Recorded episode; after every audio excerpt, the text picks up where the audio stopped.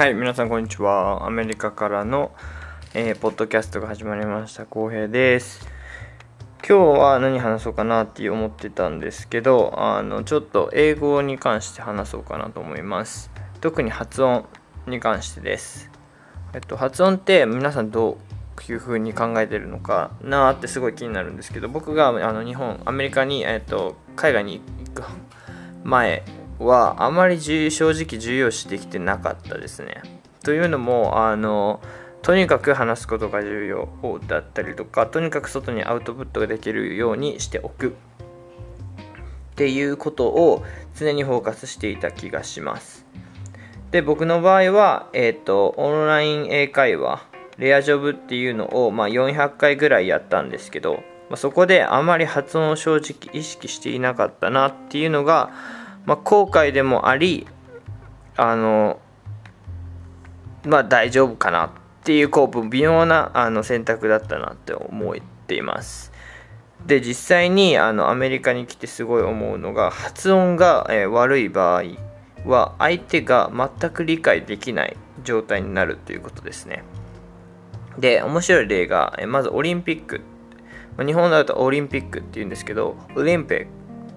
って言ったとしてもなかなか僕は伝えることができませんでしたでその話をオリンピックに関して話してるのに全く理解されないっていう状況が、えー起きたのですっごい恥ずかしい思いしましたで特にあの、まあ、その他にもあの30ドルっていうのも30 30ドルっていうのがなかなか伝わらなくて発音が悪くてあの店員さんに「パデンパデン?」と何度も何度も言われたことがあのすごいあの覚えてますね。これに関してはやっぱり発音の向上っていうことでえっ、と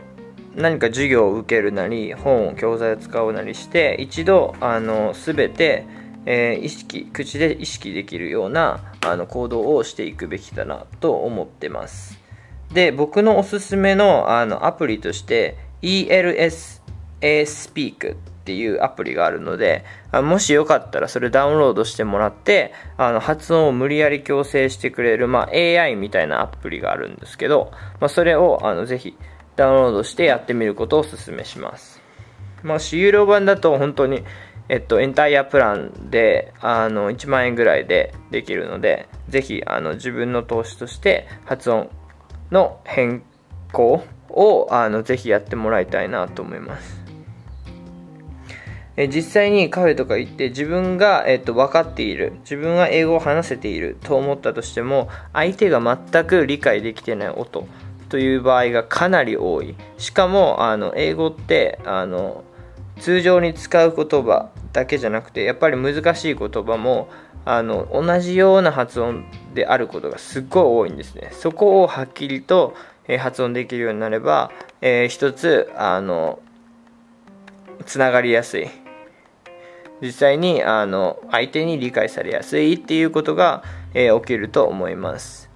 というような感じで今日はあの発音についてちょっとダラダラと話してたんですけどあのぜひ、えー、ともし留学する人だったりとか英語今学習してるなっていう思う人はまず発音を一度振り返ってみることをすっごいおすすめします。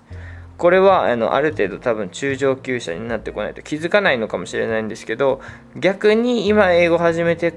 るからこそ少し発音をあの意識するっていうのを常にしてほしいなって思いますそういう感じで今日はちょっと終わろうかなと思います。Thank you so much for listening this podcast. You have an amazing day.